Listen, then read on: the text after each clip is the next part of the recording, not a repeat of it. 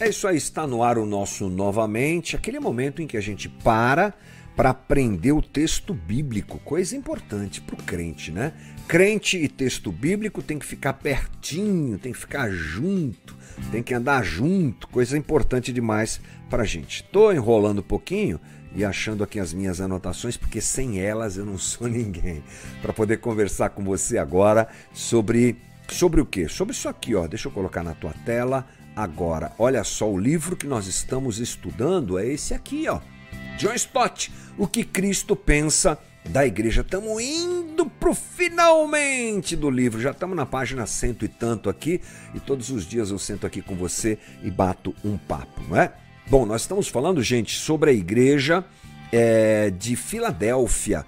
É uma das igrejas mais elogiadas por Jesus, porque é uma igreja que, apesar de toda a dificuldade, perseguição e crise, resiste muito bem e Jesus tem alegria naquela igreja. É uma igreja fraca, Jesus mesmo diz, nós vimos isso na última live, né, na última conversa que tivemos, mas ele reconhece o esforço daqueles irmãos em manterem a igreja viva, ele dá uma chacoalhada neles, mas é bem legal, é uma, uma história, digamos assim, é, verídica, né? porque Jesus está escrevendo para igrejas que existem mesmo. Não é? não é, apesar da carta, dessas cartas estarem dentro do Apocalipse, e a gente sabe que o Apocalipse é um livro cheio de metáforas, figuras e tudo mais. Nesse caso, não. Nesse caso, são igrejas reais e verdadeiras. Aliás, nós já até mostramos aqui, eu vou mostrar de novo, esse mapa aqui, olha, ele mostra a localização real das sete igrejas do Apocalipse, ou as sete igrejas da Ásia Menor, a província romana da Ásia. Olha, a gente começou com Éfeso, subimos para Esmirna, chegamos a Pérgamo, Tiatira na descida, depois Sardes, agora Filadélfia, e semana que vem, provavelmente, a gente encerra esse estudo aqui falando da carta é, de Jesus para a igreja em Laodiceia, tá bom?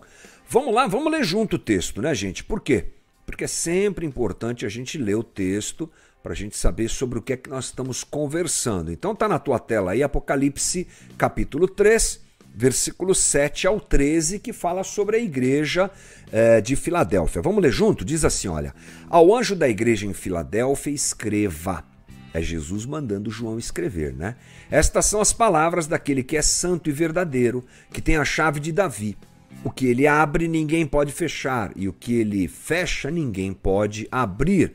Conheço as suas obras Eis que coloquei diante de você uma porta aberta que ninguém pode fechar.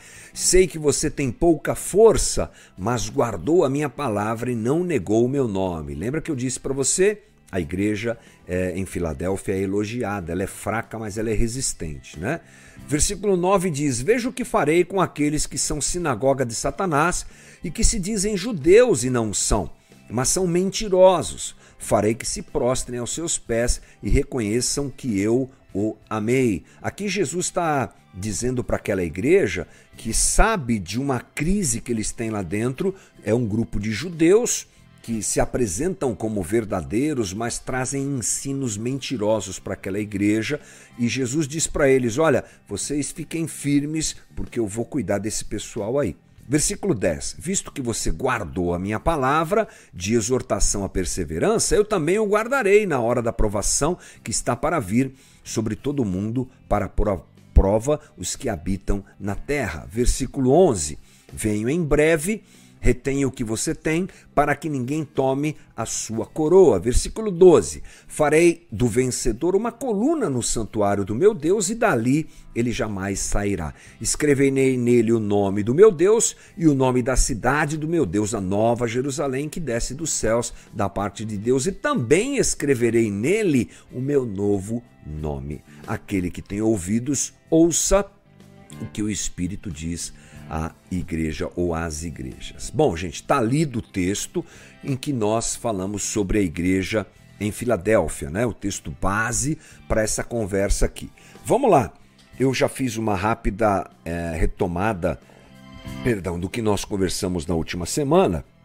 E eu quero só lembrar que aquela era uma igreja de uma localização estratégica. A partir desse ponto, John Stott começa a enfatizar o fato de que a igreja de Filadélfia tinha uma porta aberta diante de si, uma porta de serviço, diz John Stott, uma porta em que a igreja deve usar para divulgar o evangelho. E no caso de Filadélfia, Filadélfia, perdão, provavelmente essa porta aberta para alcançar pessoas tinha a ver com a sua localização estratégica. A igreja estava em uma cidade estratégica nesse sentido. Uh, o fundador daquela cidade, no, no segundo século antes de Cristo, tinha a intenção de tornar Filadélfia um centro da civilização greco-asiática. Olha que interessante. E em meio a, é, era um meio de difundir a língua grega, os costumes gregos no leste da Lídia e da Frígia. O que, que a gente aprende com isso? Era uma cidade importante projeto daquela cidade era importante, a sua localização era realmente diferente, estratégica, boa demais para que o evangelho fosse pregado. Havia sido construída é, em uma das grandes estradas romanas que levavam ao coração do interior da Ásia entendeu? Ela tinha fatores que davam a ela a condição de ser um lugar estratégico. Eu até falei sobre isso eh, na conversa da semana passada, que quando Roma chegava a algum lugar, eles levavam muita tecnologia para a época. Estradas eram muito perigosas, eram muito eh, escuras, e Roma, além de calçar as estradas, e até hoje você encontra, principalmente ali na Itália, né? É, estradas calçadas desta época, eles iluminavam e ainda colocavam ah, o exército para cuidar. Então o ir e vir se tornou muito seguro. Os bandidos salteadores agora não tinham mais vezes, então a segurança era muito maior. E assim a igreja em Filadélfia poderia expandir e pregar o evangelho mais tranquilamente. Ela tem a oportunidade de pregar o evangelho. Bom, John Stott destaca uh, que essa porta aberta é uma porta aberta também para a igreja nos dias de hoje. Né?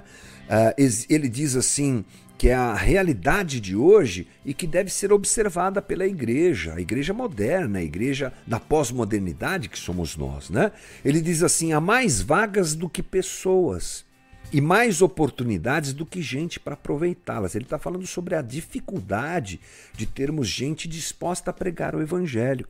A igreja precisa urgentemente de cristãos com zelo apostólico que considerem tudo como perda por Cristo e arrisquem a vida, o conforto, a carreira e a reputação por ele. Ele dá um belo puxão de orelha em todos nós, né? que muitas vezes, por falta de disposição, ou medo de perder algumas coisas, não nos arriscamos em pregar o Evangelho. Somos muito bons para dizer uh, nas nossas reuniões que amamos a Jesus, nós levantamos a mão e cantamos aquelas músicas muito bonitas, mas quando uh, nos é requerido um mínimo de esforço, de abandono do nosso conforto, de abandono da nossa estabilidade, a gente já não quer tomar isso como uma realidade para gente. Né? A internet por um lado, nos ajudou demais a levar a próprio trabalho da igreja, próprio evangelho para muitos lugares, mas gerou um bando de gente acomodada, né? Que fica esperando a transmissão da reunião todo domingo e não sai de casa nem para ir de um lugar que é tão perto muitas vezes para conviver com os irmãos. Estamos isolados e quanto mais, uh, quanto mais eu diria pregar o evangelho, sair de casa para falar de Jesus para alguém hoje é uma coisa muito difícil, né? Ele cita Mateus 10:8 dizendo: "Vocês receberam de graça, deem de graça. As portas da salvação e as portas do serviço estão diante de nós", diz John Stott. Aí ele nos lembra do versículo 7. Deixa eu colocar na tela para você o que é que diz o versículo 7. Uh, deixa eu jogar aqui para você assim, ó. Olha só o que diz o versículo 7. Ao anjo da igreja em Filadélfia, escreva: Estas são as palavras daquele que é santo e verdadeiro e que tem a chave de Davi. Aí, John Stott, a partir de agora, gente, começa a entrar naquelas situações mais metafóricas do texto de Apocalipse. Né, sobre o que, que Jesus está dizendo aqui. Que chave de Davi é essa? Vamos colocar é, percebendo o seguinte: que Jesus ele se apresenta como aquele que é santo e verdadeiro. Esse daqui é o próprio Jesus falando de si mesmo. Não é? Ele é aquele que odeia todo tipo de mal, é aquele que é santo, absolutamente santo. Ele é a perfeição da justiça e o cumprimento de todas as profecias. É? Então ele se apresenta como ele é, santo e perfeito. Ele também, John Stott nos diz que nós precisamos entender que chave de Davi é essa. Hum, essa é uma referência muito, muito importante. Espero que você pegue aí essa conversa. Essa chave de Davi que Jesus diz, é, ela é citada no Antigo Testamento, lá em Isaías 22. Lá em Isaías 22, o texto nos fala sobre um homem chamado Eliaquim. Sabe quem era esse Eliaquim? Vou te dizer já, peraí. Uma aguinha para refrescar a garganta aqui. Eliaquim era um homem muito importante dentro da corte e ele foi escolhido para negociar o reino de Judá com o assírio Rabzaque. Aquelas guerras, né? A Síria invadindo o reino de Judá e esse homem está na linha de frente para negociar essa situação. Deus dá a ele essa autoridade e ele diz assim: Porei sobre os ombros dele, desse tal de Eliaquim, a chave do reino de Davi. O que ele abrir, ninguém fechará.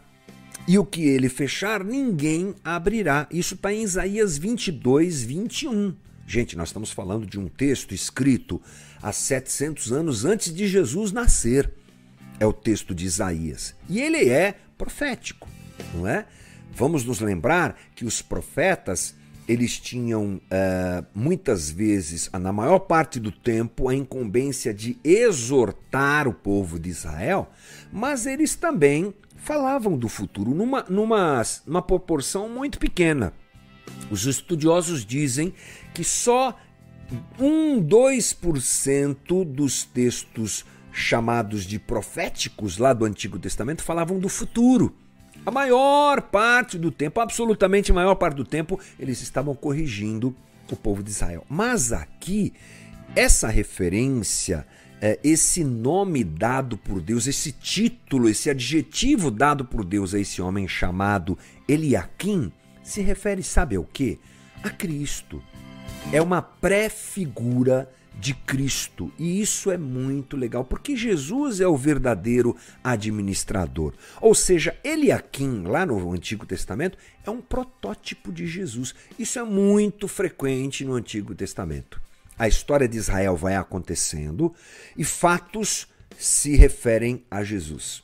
Nomes se referem a Jesus. Personagens se referem a Jesus é o Antigo Testamento anunciando a vinda do Messias, porque ele é quem é o verdadeiro administrador de tudo, não é? Ele recebeu toda a autoridade nos céus e na terra, já nos diz Hebreus 3:16.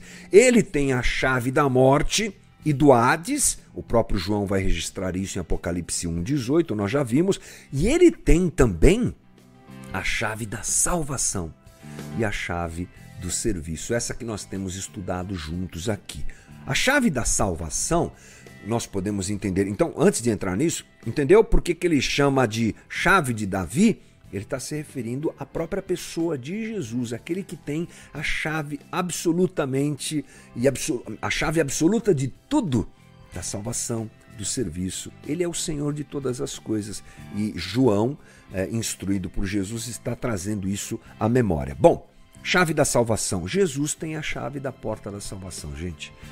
Só ele pode abrir essa porta. Ninguém mais pode fazer isso. Só ele abriu a porta do céu a todos que creem, diz o versículo 8. Conheço as suas obras, eis que coloquei diante de você uma porta aberta que ninguém pode fechar. É a porta da salvação. Ele abriu a porta da salvação. Jesus abriu e mantém essa porta aberta através da sua morte. É Jesus que abre a porta da salvação e ele faz isso através da sua morte. É o santo que morre pelos pecadores e qualquer pecador pode acessar a presença de Deus através do sacrifício de Jesus.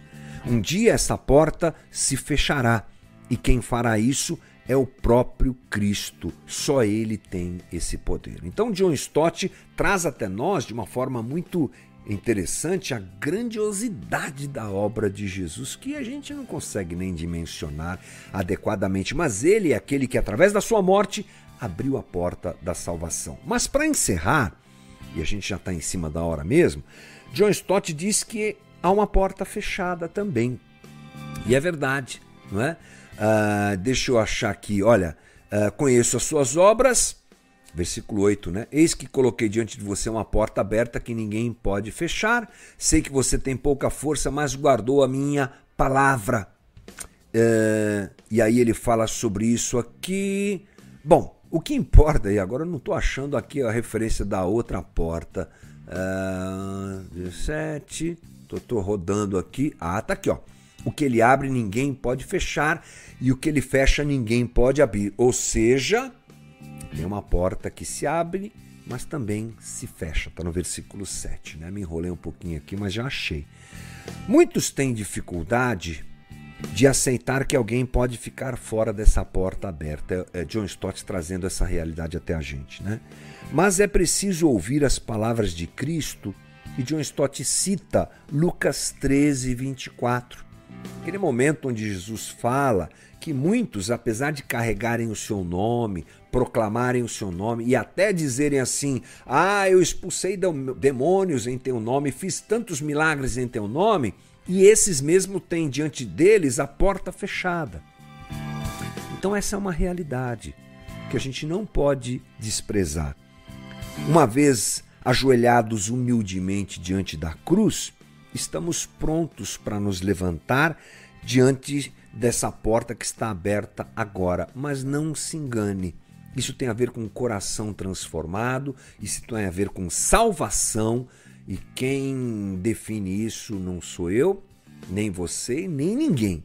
Isso é coisa de Deus, é da ordem do divino. Mas é importante a gente se lembrar: a porta se fechará.